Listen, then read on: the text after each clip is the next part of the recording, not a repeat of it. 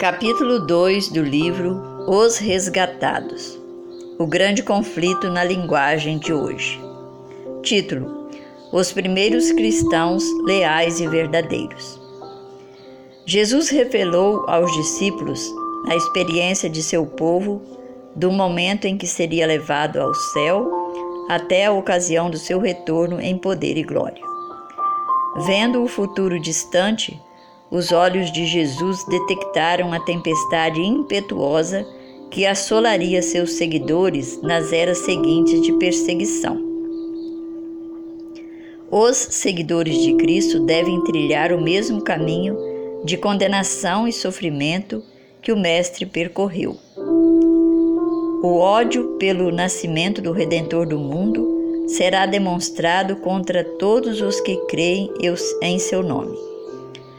O paganismo previu que, se o evangelho triunfasse, os próprios templos e altares seriam destruídos. Por esse motivo, convocou suas forças para acender o fogo da perseguição. As posses dos cristãos eram levadas e eles expulsos de seus lares. Muitas pessoas nobres e escravas, ricos e pobres, instruídos e ignorantes, foram mortos sem misericórdia. A perseguição começou com Nero e continuou por séculos. Os cristãos eram acusados falsamente de serem a causa de fomes, epidemias e terremotos. Em troca de dinheiro, informantes permaneciam apostos para trair inocentes como se fossem os rebeldes e as pragas da sociedade. Muitos cristãos foram jogados às bestas selvagens ou queimados vivos em anfiteatros. Alguns foram crucificados, outros foram cobertos com pele de animais selvagens e lançados à arena para serem despedaçados por cães. Em festas públicas, vastas multidões se reuniam para se divertir com a visão da agonia da morte dos cristãos e saudá-la com muito riso e aplauso. Os seguidores de Cristo foram forçados a se esconder em locais isolados. Debaixo das colinas, fora da cidade de Roma, longos corredores foram escavados através da terra e das pedras por quilômetros além dos muros da cidade. Nesses refúgios subterrâneos, os seguidores de Cristo enterravam seus mortos. Ali também encontraram num lar, encontraram um lar enquanto eram foragizos. Muitos se lembraram das palavras do mestre, de que deveriam se alegrar quando fossem perseguidos por Cristo. Grande seria seu galardão no céu, pois estavam sendo perseguidos da mesma maneira que os profetas antes deles. Cânticos de, de triunfo se erguiam do meio das chamas crepitantes. Pela fé, os mártires viam Cristo e os anjos olhando para eles com o mais profundo interesse e aprovando sua firmeza. Uma voz vinha do trono de Deus Seja fiel até a morte e eu lhe darei a coroa da vida. Os esforços de Satanás para destruir a Igreja de Cristo, usando violência, foram em vão. Ele podia até matar os obreiros de Deus, mas o Evangelho continuava a se espalhar e seus seguidores aumentavam. Certo cristão disse: Quanto mais nos ceifam, mais crescemos em número. O sangue dos cristãos é semente. Por esse motivo, Satanás fez planos de guerrear com maior sucesso contra Deus, fincando seu estandarte dentro da igreja cristã, a fim de obter por meio do engano aquilo que não conseguiu pela força. A perseguição terminou. Em seu lugar vieram os atrativos da prosperidade e das honras mundanas. Os adoradores de ídolos começaram a aceitar parte da fé cristã, ao passo que rejeitavam verdades essenciais. Professavam aceitar a Jesus, mas não tinham convicção do pecado e não sentiu necessidade de se arrepender nem de mudar o coração. Com algumas concessões de sua parte, propuseram que os cristãos transgredissem também, a fim de que todos se unissem na mesma plataforma da crença em Cristo. A igreja estava em terrível perigo. Prisão, tortura, fogo e espada eram bênçãos em comparação com isso. Alguns cristãos permaneceram firmes, outros eram favoráveis à modificação da fé. Sob o manto de um suposto cristianismo, Satanás ganhou entrada na igreja a fim de corromper a fé. Por fim, a maioria dos cristãos consentiu em abaixar os padrões. A união entre cristianismo e paganismo foi estabelecida. Embora os adoradores de ídolos professassem se unir à igreja, ainda se apegavam à idolatria. Simplesmente mudaram os objetos de sua adoração para imagens de Jesus e até mesmo de Maria e dos santos doutrinas falsas, ritos supersticiosos e cerimônias idólatras passaram a fazer parte da fé e adoração da igreja. A religião cristã se corrompeu e a igreja perdeu sua pureza e seu poder. No entanto, alguns não se deixaram enganar, permaneceram fiéis ao autor da verdade. Duas classes dentro da igreja. Sempre houve duas classes dentre aqueles que alegam seguir a Cristo. Embora algumas pessoas estudem a vida do Salvador e se esforcem avidamente para corrigir seus defeitos e se conformar com o padrão, outros repelem verdades claras e práticas que expõem seus erros. Até mesmo em sua melhor condição, a igreja nunca consistiu somente de pessoas verdadeiras e sinceras.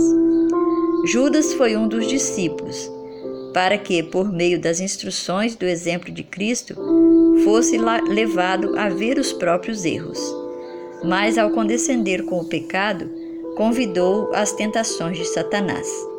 Ficou irado quando Jesus reprovou suas falhas e acabou por trair o Mestre. Marcos capítulo 14, verso 10 e 11. Ananias e Safira fingiram fazer um sacrifício completo para Deus, embora tenham retido em cobiça uma parte para si. O Espírito da Verdade revelou aos apóstolos o verdadeiro caráter desses impostores e o juízo de Deus livrou a igreja da mancha imunda em sua pureza. Atos capítulo 5, do verso 1 ao verso 11. Quando a perseguição sobreveio aos seguidores de Cristo, somente aqueles que estavam dispostos a abandonar tudo pela verdade quiseram se tornar seus discípulos. Mas no momento em que a perseguição terminou, a igreja recebeu conversos menos sinceros, abrindo caminho para Satanás encontrar lugar.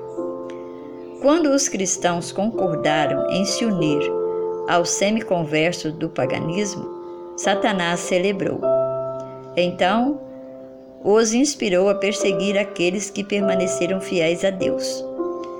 Quando os cristãos apostas, apóstatas se uniram a seus companheiros semi-pagãos, travaram batalha contra as características mais essenciais dos ensinos de Cristo. Era necessária uma luta ferrenha para permanecer firme contra os enganos e males introduzidos na igreja. A igreja não aceitava mais a Bíblia como padrão de fé. Chamava a doutrina da liberdade religiosa de heresia e condenava aqueles que defendiam esse ensino. Após um longo conflito, os fiéis perceberam que a separação era absolutamente necessária. Não ousavam tolerar erros que seriam fatais à sua alma e colocaria em risco a fé de seus filhos e netos. Sentiam que a paz custaria caro demais se precisasse compará-la, comprá-la sacrificando princípios. Se pudessem obter unidade somente compreendendo a fé, então que houvesse divergência e até mesmo guerra. Os cristãos primitivos eram pessoas verdadeiramente distintas. Pequenos em número, sem riqueza, posição ou títulos de honra, eram odiados pelos ímpios, assim como Caim odiava Abel.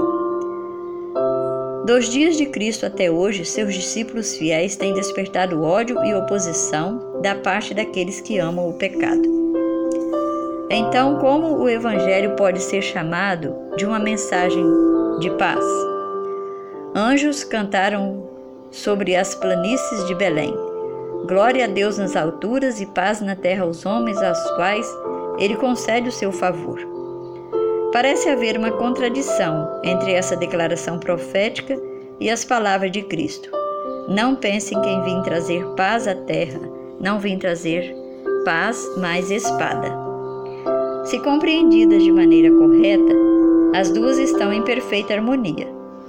O Evangelho é uma mensagem de paz. A religião de Cristo, se aceita e obedecida, espalharia paz e felicidade por toda a terra. Era a missão de Jesus nos reconciliar com Deus e uns com os outros. No entanto, a maior parte do mundo está sob o controle de Satanás, o mais amargo inimigo de Cristo. O Evangelho apresenta princípios de vida completamente opostos aos hábitos e desejos das pessoas, e elas se levantam contra essa mensagem odeiam a pureza que condena o pecado e perseguem aqueles que proclamam suas santas prerrogativas. É nesse sentido que o Evangelho é chamado de espada.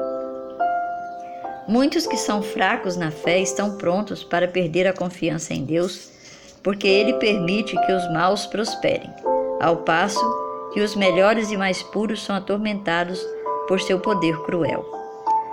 Como aquele que é justo misericordioso e infinito em poder, tolera tamanha injustiça.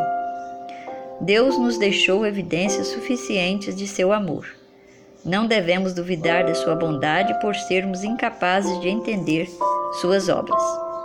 O Salvador disse: Lembre-se das palavras que eu lhes disse. Nenhum escravo é maior do que o seu senhor. Se me perseguiram, também perseguirão vocês. Aqueles que são chamados a suportar tortura e martírio estão apenas seguindo os passos do amado Filho de Deus. Os justos são colocados na fornalha da aflição para que sejam purificados. Seu exemplo convença outros da realidade da fé e da piedade, e sua vida coerente condene os ímpios e incrédulos. Deus permite que os maus prosperem e revelem o ódio que sentem pelo Senhor, para que todos possam reconhecer sua justiça e misericórdia quando ele os destruir por completo. Deus punirá cada ato de crueldade contra fiéis, como se tivesse sido praticado contra o próprio Cristo. Paulo declara: todos os que desejam viver piedosamente em Cristo Jesus serão perseguidos. Então, por que a perseguição parece estar adormecida? O único motivo é que a igreja se conformou ao padrão do mundo e por isso não desperta oposição. A religião em nossos dias não é a fé pura e santa de Cristo e de seus apóstolos. Como as pessoas são indiferentes às verdades da palavra de Deus, como há tão pouca espiritualidade vital dentro da igreja, o cristianismo é popular em meio ao mundo.